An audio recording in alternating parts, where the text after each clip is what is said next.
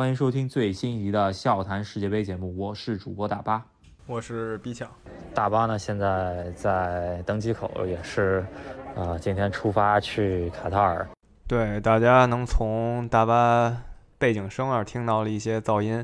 那其实他在出发前，我们录了一下对明天比赛预测，讲了一下巴西，讲了一下葡萄牙，讲了一下 C 罗最近的传闻。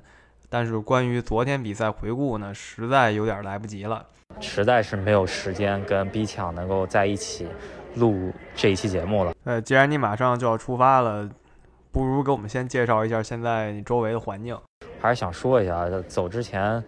呃，感觉去多哈的人还真挺多的，然后给我感觉就是卡塔尔，呃，这次慢慢的、慢慢人就会多了，因为毕竟咱们看他那个场地里面，现在感觉上座率一般吧，但是我觉得后面可能会好一些，因为确实我这个航班已经坐满了，应该大部分人都是去看世界杯了。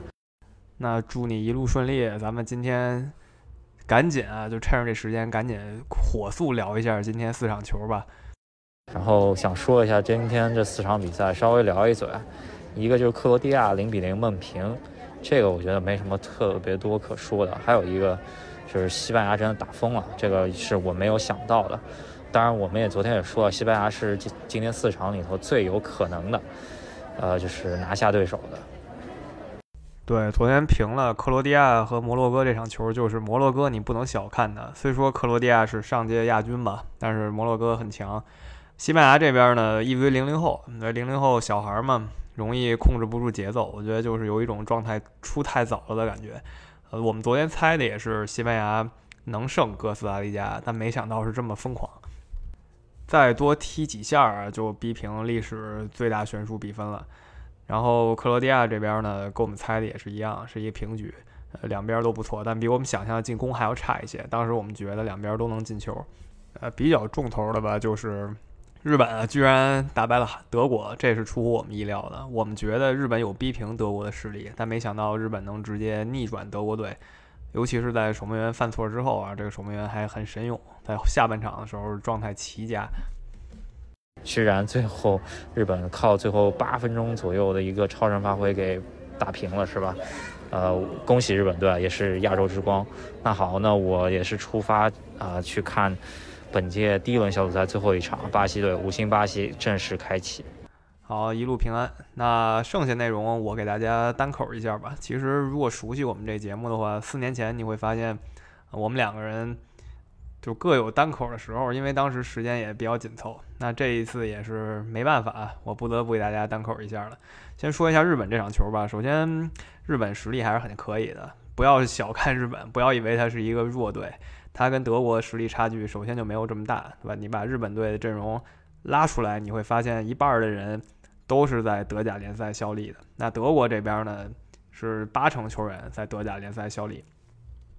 啊，这是其一。啊，其二呢，我们昨天也说了，日本有一个弊病，就是他怕这种生吃型的，就一力降十会的球员。比如说上届比利时其实也是被他压住了，但比利时呢就用费莱尼啊这样的球员不讲道理的对抗。日本的后卫，然后取得比赛胜利。这里不是说日本不能走身体，我的意思是，我们的意思是说呢，他在身体对抗上不占优势，而并不是说一对抗就得输。就如果你持续的、持续的用这种身体型的球员压他的话，他会出现一些问题。那德国这边这一届上没有这样的球员，他带了一个。菲尔克鲁格，那感谢我们昨天一个听友给我们提醒，是一个身高一米九的不莱梅的高大中锋，但是呢，他的作用其实不大，因为他一共只为德国队踢过一场，所以带上他属于一个角色球员。那上半场德国其实是有机会啊杀死比赛的，如果大家看了会发现德国机会相当多，然后日本队门前也半算送了一个点球，那日本队逃过上半场以后啊，下半场前半段依旧是没有太多感觉。啊，德国的吕迪格呀，甚至在防守的时候有嘲讽日本进攻队员的意思，这些其实让人看着挺不爽的。虽说日本队是中国队死敌吧，然后我是对日本队没有好感，但我依旧不喜欢就是这种嘲讽对手的做法。那日本队在最后十五分钟啊，突然发力，打入两个非常精彩的进球。进球两个人呢都是德甲的球员，而且呢还都是替补，可见日本队教练这个森保一他是有备而来的。逃过上半场以后，下半场。就惩罚了德国队。德国的后卫啊，施洛特贝克多特的这个新人就被日本队修理的很惨，非常狼狈。那这场过后，德国队喜提世界杯两连败，跟上届连一起了。上届最后一场输韩国，这届第一场输日本，都是丢两球。那日韩一起打败了德国队。我猜啊，有很多媒体啊、公众号啊会借机说这样的老生常谈呢，我们就不在这儿多赘述了。那最后恭喜日本队啊，这个场这个冷门爆出来以后呢？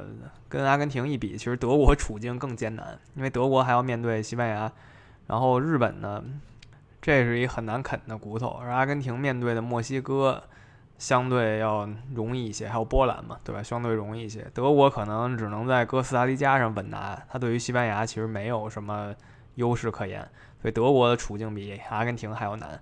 那日本队站在一个很有利的位置上，如果说日本队击败哥斯达黎加，那就稳了。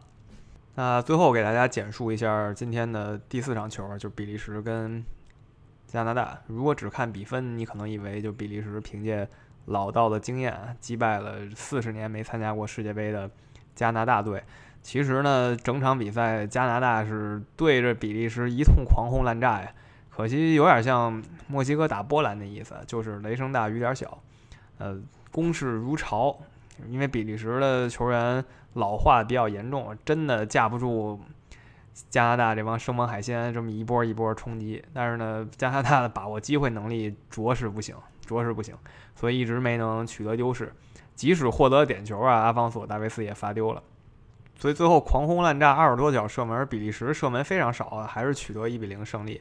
可以说是经验上帮助了他们，也可以说有一很大的运气成分。那比利时如果就这个状态的话，再加上他们之前热身输给埃及什么的，小组出线应该是还是可以的，有这场胜利做保底。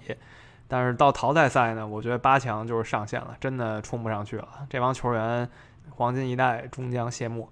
那这一期就跟大家非常简短聊到这儿。那明天的节目呢，大巴会在看完巴西队比赛之后重新回来。那喜欢我们节目的朋友，别忘了在喜马拉雅还有微信公众号上支持一下我们，支持赫斯基大帝。那我们明天再见。